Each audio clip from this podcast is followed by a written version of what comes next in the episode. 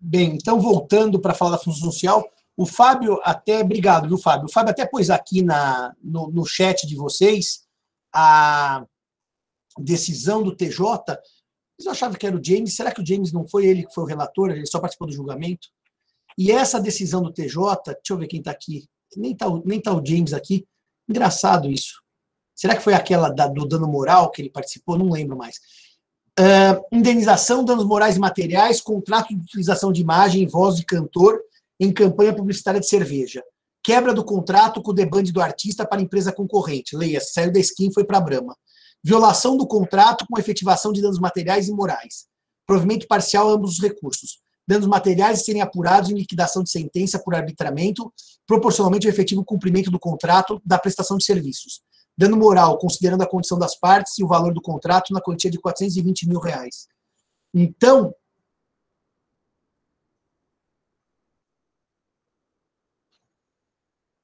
autora para a majoração do valor indenizatório dos danos morais, para 2 milhões, tá certo? E os réus pretendem a reforma para a redução da multa por equidade pelo inadimplemento contratual parcial, uma vez que o cantor gravou todos os comerciais previstos no contrato ou restringir a, hipótese de 20% do contrato. Vamos ver aqui. Essa é a ação da Skin Cariol contra a Brahma e contra o Zeca Pagodinho. Gessé é o nome real do Zeca Pagodinho, tá certo? Vamos ver aqui. O douto sentenciante agiu corretamente ao atribuir aos réus a quebra do vínculo contratual, uma vez que o Zeca Pagodinho, em plena vigência do contrato celebrado com a Skin, bandeou-se para o lado da concorrente com a encenação do comercial Amor de Verão. Esse comercial bem dissecado é a demonstração indubitável da quebra do vínculo contratual. Fez opção de participar de outra campanha publicitária de outra marca de cerveja notória, concorrente da autora. Houve efetiva e voluntária quebra contratual. Como bem observou o juiz, tal, tal, tal. A proibição da propaganda, tal como vinha, tal, tal, tal, não autorizar de modo algum o abandono do contrato que indica que apenas tem o interesse pecuniário dos réus. Então vamos lá. O contrato estava em plena vigência, com cláusula expressa de exclusividade, patente a violação do contrato diante da cooptação do cantor Zeca Pagodinho, que coligou sua empresa concorrente. Agora reparem a tal da a tal da solidez a palavra dada, tá vendo? Na verdade, reparem que o, o, o fundamento do julgado é a, a lealdade, a probidade e, portanto, a fidelidade à palavra dada. É por isso que o julgado vai contextualizar na boa-fé objetiva a, a, a, indenização, com base na quebra da boa-fé objetiva. Cita então, professor Venosa, tal, tal, tal. Ó, embora os réus devam ressarcir a autora pela quebra do contrato, o valor não pode ser no alto montante de 1 milhão e mil. E daí eles vão dizer por quê, e daí ao final vai ter a decisão vale a pena a leitura desse julgado, tá certo? Eles entenderam que o montante era abusivo, porque o cantor participou de comerciais e a autora admite o sucesso inicial da estratégia publicitária, transformando em sucesso de vendas a nova skin, com ganho por parte da autora, circunstância que não permite a devolução integral da quantia de 600 mil, e assim por diante. Tá aí o julgado, obrigado, Fábio, uh, e fica aí para vocês a questão do julgado. Bom, dando moral pelos graves aborrecimentos sofridos pela empresa autora. Também concordo, Cícero, que o fundamento não é dos melhores. Mas eu tinha um julgado do James, eu achava que não era esse, eu não estou lembrando mais. Estou lembrando mais. Bom, vamos então tentar definir agora o que é função social do contrato, tá certo? E aí nós temos um problema que grande parte da doutrina não define função social do contrato, mas dá os efeitos os desdobramentos da função social do contrato. Então, por exemplo, o professor Tomás Evícios diz que a função social do contrato tem por objetivo restringir a liberdade de contratar. Correto. É um instituto destinado à realização de justiça ao caso concreto. Reparem que definir a função social como justiça ao caso concreto está plenamente de acordo com o que pensa a maioria da doutrina. Mas isso não dá exatamente a definição do que seja função social. E daí, eh, o professor Tomás Evícios vai dizer também que a função social impõe deveres à liberdade de contratar, quando seu exercício provocar externalidades a sociedade. Portanto, basicamente daqui, o que se é, depreende é que eu estaria diante. O, o Cairala, anota isso num quadrinho para a gente pôr depois no Moodle. Um instituto de realização de justiça ao caso concreto. A segunda uh, obra compilada é do professor Paulo Lobo, em que ele vai dizer que a função social determina que os interesses individuais das partes sejam exercidos em conformidade com os interesses sociais, sempre que esses se apresentem. Então, Cairala, nessa segunda noção de Paulo Lobo é os interesses individuais exercidos em conformidade com os sociais. E se houver conflito, os sociais são prevalecentes. Os sociais são prevalecentes. Ou seja, eu supero uma fu função exclusivamente individual do contrato. O contrato é um instrumento, é um instrumento, diz o professor Paulo Lobo, da atividade econômica prevista no artigo 170 da Constituição. Portanto, Paulo Lobo, é uma forma de conformar os interesses individuais aos interesses sociais. Depois nós temos quem? O professor Vilaça. O professor Vilaça. O Código Civil não ficou à margem dessa indispensável necessidade de integrar o contrato na sociedade, como meio de realizar os fins sociais. O problema é que definir função social por fins sociais, eu estou usando o mesmo adjetivo duas vezes, tá certo? Alarga a capacidade do juiz de proteger o fraco. Anota aí, Cairala, proteger o fraco, tá? Que possa estar sofrendo pressão econômica ou os efeitos maléficos de cláusulas abusivas. Então é a proteção dos mais fracos, tá certo? Agora,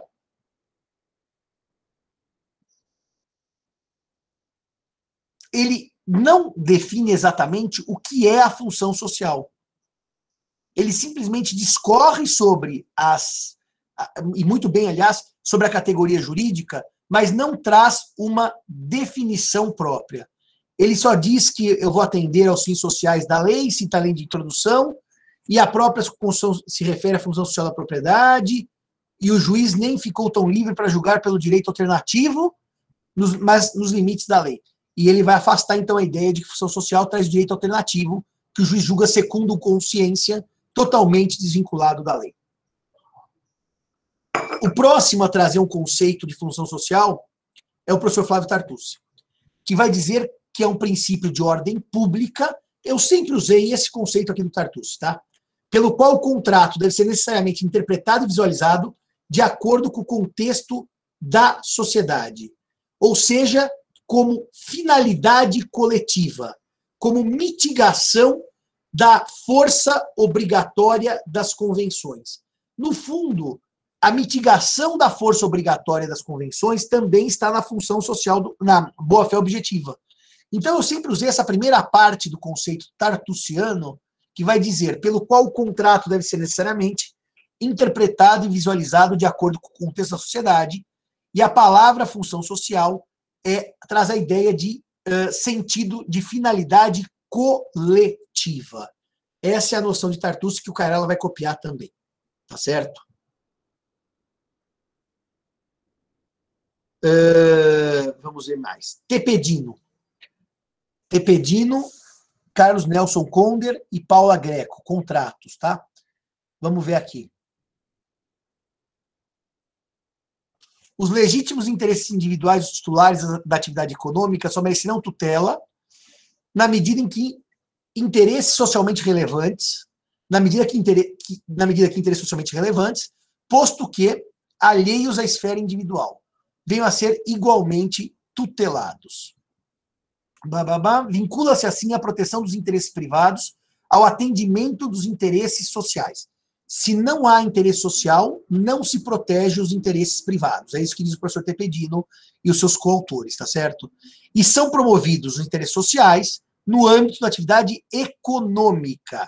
Então há uma socialização dos direitos subjetivos. Aí, por isso, a função social consiste em elemento interno e razão justificativa da autonomia contratual não para subjugar a iniciativa privada, entidades ou elementos institucionais, mas para instrumentalizar as estruturas jurídicas aos valores do ordenamento. Quer dizer, reparem também que não há aqui exatamente uma definição de função social. O que há é uma noção de que os interesses individuais só prevalecem se coincidirem com os interesses socialmente relevantes. Essa é a leitura de função social. Os interesses individuais passam pelo frio, filtro social. Se não atenderem, não houver coincidência, não haverá como uh, prevalecer o interesse individual. A próxima obra que vocês compilaram aqui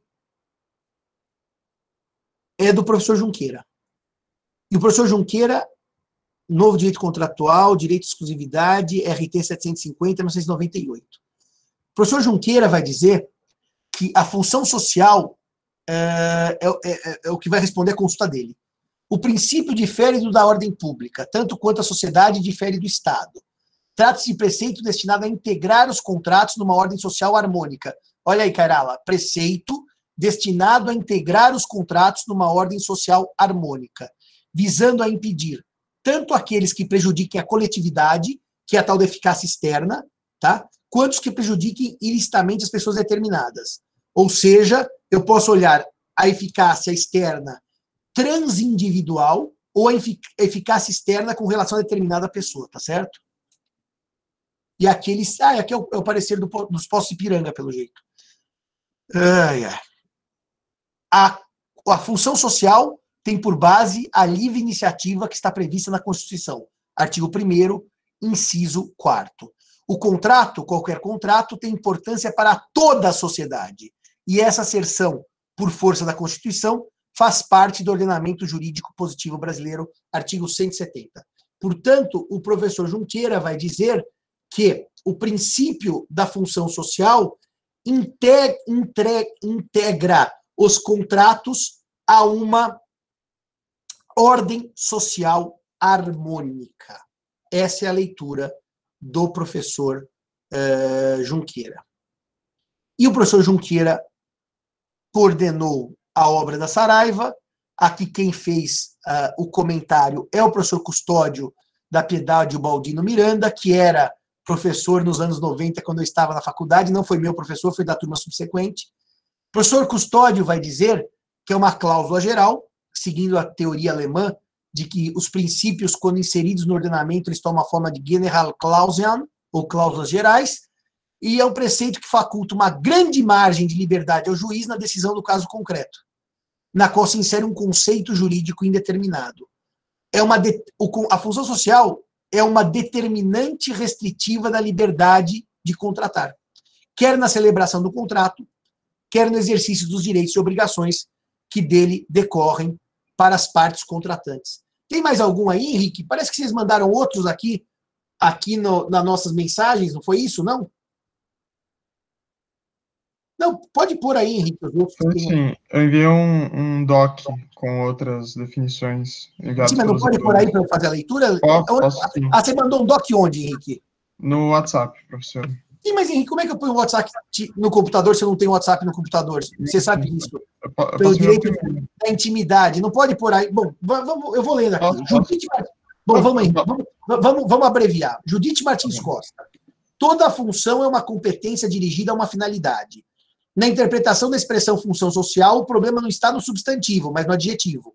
O que significa exatamente social que qualifica a função? Uh, observei que no texto do 421 é o primeiro princípio da liberdade de contratar, que, e que dá regência para que se possa discernir o sentido adequado do social, que qualifica a função. É que, dizendo respeito a um direito subjetivo, o social, que adjetiva a função, pode ser conotado ou a expansão intersubjetiva da liberdade ou a expansão transsubjetiva da liberdade, naquilo que ultrapassa o próprio sujeito. Essa é a professora Judite discorrendo sobre o tema. Como eu já disse, eu, eu sou fã da professora Judite. Outra definição é da professora Mariana Diniz, que vai dizer o seguinte: a liberdade contratual não é absoluta, pois está limitada não só pela supremacia da ordem pública, como pela função social do contrato, que condiciona ao atendimento do bem comum e dos fins sociais. Então, a função social permite ao juiz fazer aferições valorativas da ordem social, jurídica, moral e econômica. Reparem que a doutrina, em regra, não define o que é função social, mas define os efeitos que a função social tem para fins do, do magistrado. Caio Mário da Silva Pereira vai dizer: aquele que contrata projeta na avença algo de sua personalidade. O contratante tem a consciência do seu direito e do direito como concepção abstrata. Por isso, realiza dentro das suas relações privadas um pouco da ordem jurídica total, como fonte criadora de direitos. Os, os que contratam assumem, por momento, toda a força jurígena social. Percebendo o poder obrigante do contrato, o contratante sente, sente em si o impulso gerador da norma de comportamento social. É, é, é, isso aqui é, é quase poesia. É absolutamente lindo e correto. Mas não me parece que isso dê a definição do que seja função social. É, eu tenho outras definições aqui. Vamos ver o professor Francisco Amaral, que eu sou fã número zero dele, de carteirinha. O Amaral teve na minha livre docência. Foi a arguição mais pesada que eu já passei por toda a minha vida. E no final ele me brindou com nota 10 de cabo a rabo. Ele diz assim: a função econômica social é uma preocupação com a eficácia social do instituto. E no caso particular da autonomia privada, significa que o reconhecimento e o exercício desse poder ao realizar-se na promoção da livre circulação de bens e de prestação de serviços e na autorregulamentação das relações disso decorrentes, condicionam-se aos efeitos sociais que tal circulação possa causar, tendo em vista o bem comum, a igualdade material e etc. Deixa eu dizer uma coisa para vocês. Tá, tá bom por aqui. Quando eu dou aula de função social, e eu mudei a aula porque eu entendo que é melhor a gente falar sobre o princípio e depois defini-lo. Eu dizia assim, senhores e senhoras, e vou dizer agora o que eu dizia no início da aula. Qual é a função econômica do contrato? Vamos trocar o adjetivo social por econômica. A função econômica do contrato é a circulação de riquezas. Aliás, como nós vimos na primeira aula, se não houvesse contrato, haveria o caos social, porque as trocas são imprescindíveis na sociedade atual. A Bruna, outro dia, assistia a aula do professor Morcelo, falou: ai, professor, eu adorei aquele exemplo da troca de contratual que o Bet narra. Eu não contei para vocês, porque é um exemplo que o professor Morcelo deu em sala de aula, e que é um, é um exemplo ótimo, e eu acabei esquecendo de contar e nem falei dele, né? Que é aquela. Que, aliás, está aqui também, nos estudos parecidos do Junqueira. A, a troca entre os habitantes daquela, daquele local na África chamada Tegaça, e que o, o contrato se formava da seguinte maneira: os habitantes punham, punham mercadorias na praia. Os compradores se aproximavam e punham as correspondentes quantias de ouro, ou de metais preciosos, ou outras coisas. Se os habitantes vendedores daquela costa retirassem esse metal, significava que tinham aceito a oferta de preço e os compradores levavam embora as mercadorias. Se os habitantes vendedores não retirassem o metal, não retirassem as quantias pagas, havia necessidade de um complemento, porque não havia concordância com o preço. E, e, e o Emílio Betti conta isso. Isso é a beleza da formação do contrato entre pessoas que sequer se viam, que sequer acordavam verbalmente. O acordo se dava por condutas das partes. Mas para dizer o que para vocês? A função econômica do contrato, desde esse exemplo uh, de Tegaça, que o professor Junqueira adorava falar dele em aula, a função uh, econômica do contrato é circulação de riquezas. E se não houver circulação de riquezas, há o colapso social. Só que daí uh, vem a pergunta: então qual é a função social do contrato? A função social do contrato acaba sendo a compreensão do magistrado de que certas trocas não são boas e justas para a coletividade. Não há outra forma de ler a função social. É olhar um contrato que pode ser excelente para as partes, mas ruim para a coletividade. E esse contrato que é excelente para as partes e ruim pela coletividade, ele sofre intervenção judicial nos planos da invalidade e da ineficácia. Me parece que de todas as leituras que a gente pode fazer, e nós vamos compilar isso tudo e colocar no Moodle, porque eu acho muito interessante ter um banco de respostas sobre função social do contrato, é que o princípio da função social vai permitir uma intervenção judicial sobre o contrato para que o juiz diga que certa cláusula ou certo contrato como um todo é inválido ou ineficaz porque não atende aos interesses coletivos. Bom, Simão, isso dá um baita poder para o juiz sobre o conteúdo do contrato. Dá um baita poder para o juiz. E gerou distorções enormes por mau uso ou uso excessivo pelo judiciário. É por isso que vem a lei da liberdade econômica e ela tira do juiz uma parte desses poderes. Deixa eu dizer uma coisa para vocês. A função social, ela vem no Código Italiano de 42, como eu lhes disse na última aula, como uma forma de controle do Estado sobre o contrato. Na verdade, para quem gosta de história, a função social no modelo fascista, tal como concebida no Código Italiano de 42 por Mussolini, era uma forma mais ou menos assim. O Stalin tinha os planos quinquenais para a economia. Então ele determinava o que a economia, qual era o rumo que a economia deveria ter. Mussolini tinha como ferramenta a função social para escolher quais contratos eram úteis à sociedade italiana e quais não eram.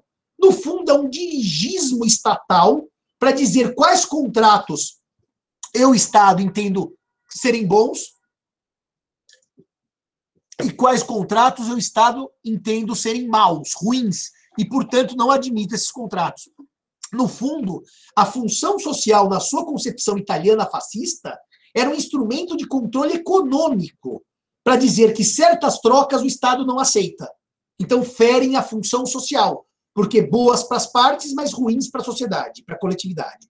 Certas trocas o Estado fascista italiano aceita, porque apesar, é, além de boas aos contratantes, também são boas à coletividade. É aí que está o germe da função social. E reparem que o germe é tão desconectado com os preceitos constitucionais do século XXI, o germe é tão desconectado uh, ao partido. Pode ser, Cairala, pode ser. O, pre, o preceito é tão desconectado à realidade uh, atual que ele acaba ficando basicamente um preceito estranho ao sistema e que muita gente não gosta do preceito. Henrique, fala a sua opinião sobre a função social do contrato.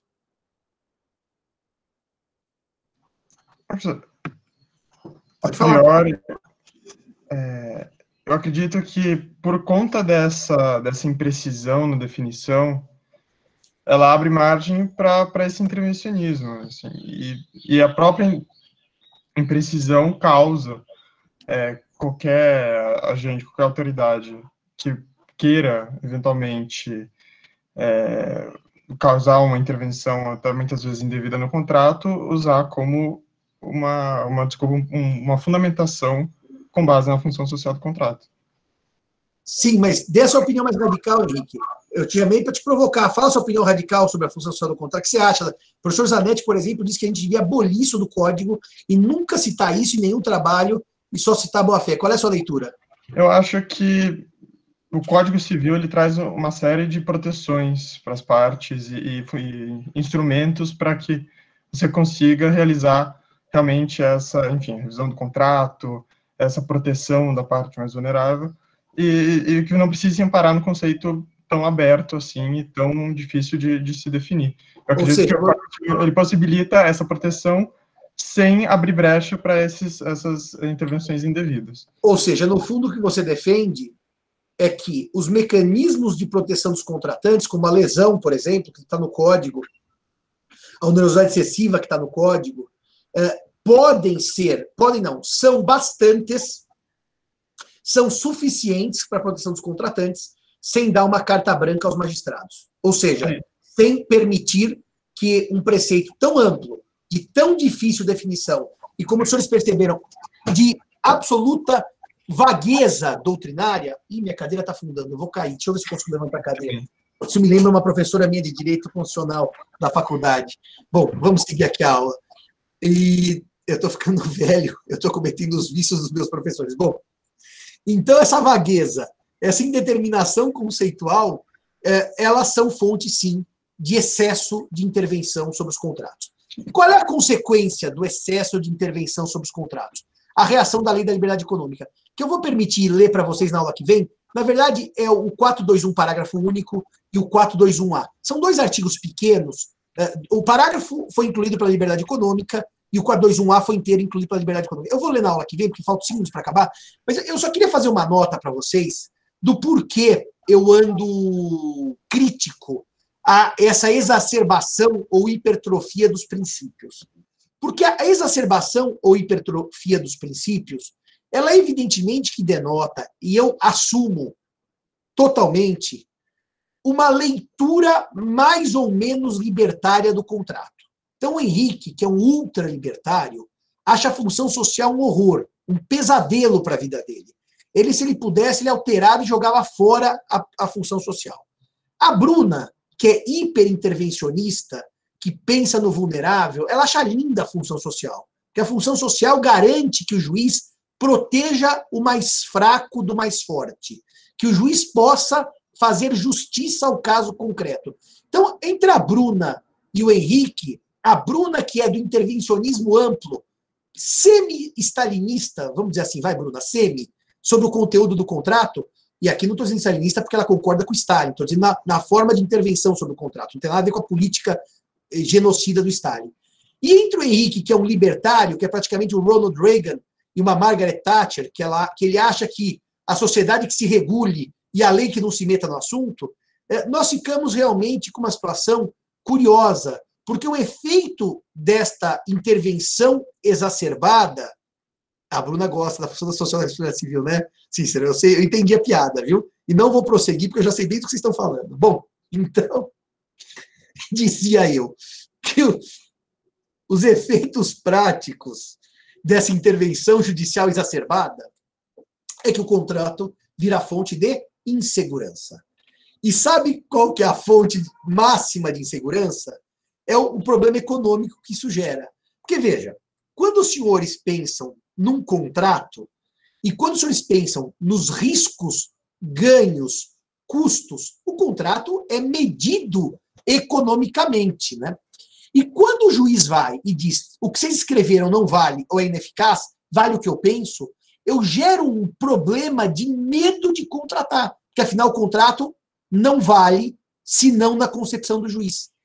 Quando eu tinha as formas de intervenção restritas aos artigos de lei, por exemplo, objeto ilícito é nulo. Todo mundo sabia o que era objeto ilícito que era nulo. Partes incapazes, contrato nulo ou anulável. Forma não observada, contrato nulo. Havia uma segurança do grau de intervenção do magistrado sobre o contrato. Esta boa-fé objetiva e esta função social hipertrofiadas pela doutrina. A doutrina se apaixonou por esses dois conceitos. E aplicada de maneira excessiva, eu não queria usar o termo leviana, porque é feio, mas não é leviana, excessiva, desmesurada, pouco cuidadosa nos julgados, gerou para o Brasil um problema insuperável. O contrato aqui praticamente não vale mais pacta sunt servanda. Não vale mais obrigatoriedade. A função social tomou uma dimensão tão grande que o contrato praticamente não faz lei entre as partes. Deveria ser assim o princípio. O contrato é lei entre as partes, vírgula, desde que o juiz o aceite. Isso gera uma insegurança jurídica enorme. Enorme. Uh, Gabriel, como é que se sabe se ele é inválido, se ele é ineficaz no caso de discordância entre o contrato e a função social? Vai depender do artigo que você aplica. Há artigos que vão dizer que o contrato é nulo, é, é inválido, e há artigos que vão dizer que o contrato é ineficaz. Isso vai depender do caso concreto e dos exemplos que eu posso te dar. Por exemplo, quando eu trato de função social agredida pela lesão, por lei o contrato é anulável. Quando eu trato de função social agredida por onerosidade excessiva, o contrato é ineficaz. Vai depender do tipo de afronta à função social. A cadeira afundou. Bom, então, dito isso, senhores, eu teria a dizer para vocês o seguinte: eu não sei bem se a função social foi realmente um preceito que trouxe algum bem e algum ganho à teoria geral dos contratos. Eu nunca disse isso, porque, enfim, isso não é muito simpático, mas como aqui só estamos entre nós, nós e todos que vão assistir no YouTube, eu, depois de muito pensar, acho que, vamos começar a aula que vem com isso, a lei da liberdade econômica dá uma temperada na função social, puxa o freio, segura a intervenção judicial. Então, isso é o mínimo que deveria ter sido feito e foi feito ano passado. Mas eu não sei não se eu não defenderia a revogação do preceito. Porque o preceito me parece que continua com 17 anos de código em vigor, sem nenhuma moldura teórica técnica. Ou seja, eu não consigo, e por isso que eu pedi todas essas definições, e agradeço a vocês que foram atrás, definir função social, porque a doutrina, com 17 anos de código, não conseguiu, olha o termo técnico, densificar o princípio. O princípio tem uma forma de ameba. Ela, ela, ela, ele vai se transmutando nas decisões. Ele não conseguiu uma moldura. Alguns dos senhores vão dizer, bom, mas Simão, com a boa-fé objetiva é a mesma coisa, afinal também é um princípio social que se amolda ao caso concreto. Não, não, não, não. Vocês vão ver comigo na aula que vem, quinta-feira, quando eu acabar a função social, que a boa-fé objetiva tem uma moldura clara, o enquadramento é claro. O conteúdo varia, mas o, o enquadramento é claro. Eu consigo desenhar tecnicamente, pedagogicamente, a função, a boa-fé objetiva. Mas eu não consigo desenhar a função social. Ela ficou numa forma ameboide. Ela toma os contornos de acordo com o caso concreto. Ela não tem definição teórica sólida. E não tem por quê? Porque é um preceito que nasceu para uma intervenção estatal fascista sobre o contrato. Vem para o Brasil numa situação curiosa, estranha, e que a doutrina não teve sucesso na densificação. É uma pena, mas é o que temos para hoje, como diz o provérbio. A aula que vem, quinta-feira, 9 h 15 da manhã, eu explico o 421 parágrafo, o 421A, e vamos para ela, que é a vedete de todo o curso, o princípio dos princípios, o princípio que encantou a doutrina e fez gerar paixões na jurisprudência, que é a boa-fé objetiva, o parágrafo 242 do BGB, Treu und Glauben. A aula que vem é imperdível. É a aula que a gente viaja de bonde falando nas funções da função da, da objetiva, função ativa, função reativa, função interpretativa, venire, suppressio, surrexio, exceptio doli, tucoque, e terminamos com o adimplemento substancial. Senhores e senhoras, Espero que tenham se divertido tanto quanto eu nesta aula de terça-feira após feriado, que aliás nem aula era para ter, já que nós estamos Semana da Pátria, já que nós cumprimos todo o nosso calendário estamos sendo punidos pela reitoria por termos feito a nossa parte. Muito obrigado a todos e a todas. Beijão do tio Simão. E semana, quinta-feira estamos juntos para continuar essa diversão, que são essas aulas de contratos. Até mais e cuidem-se. Beijão, meus amigos.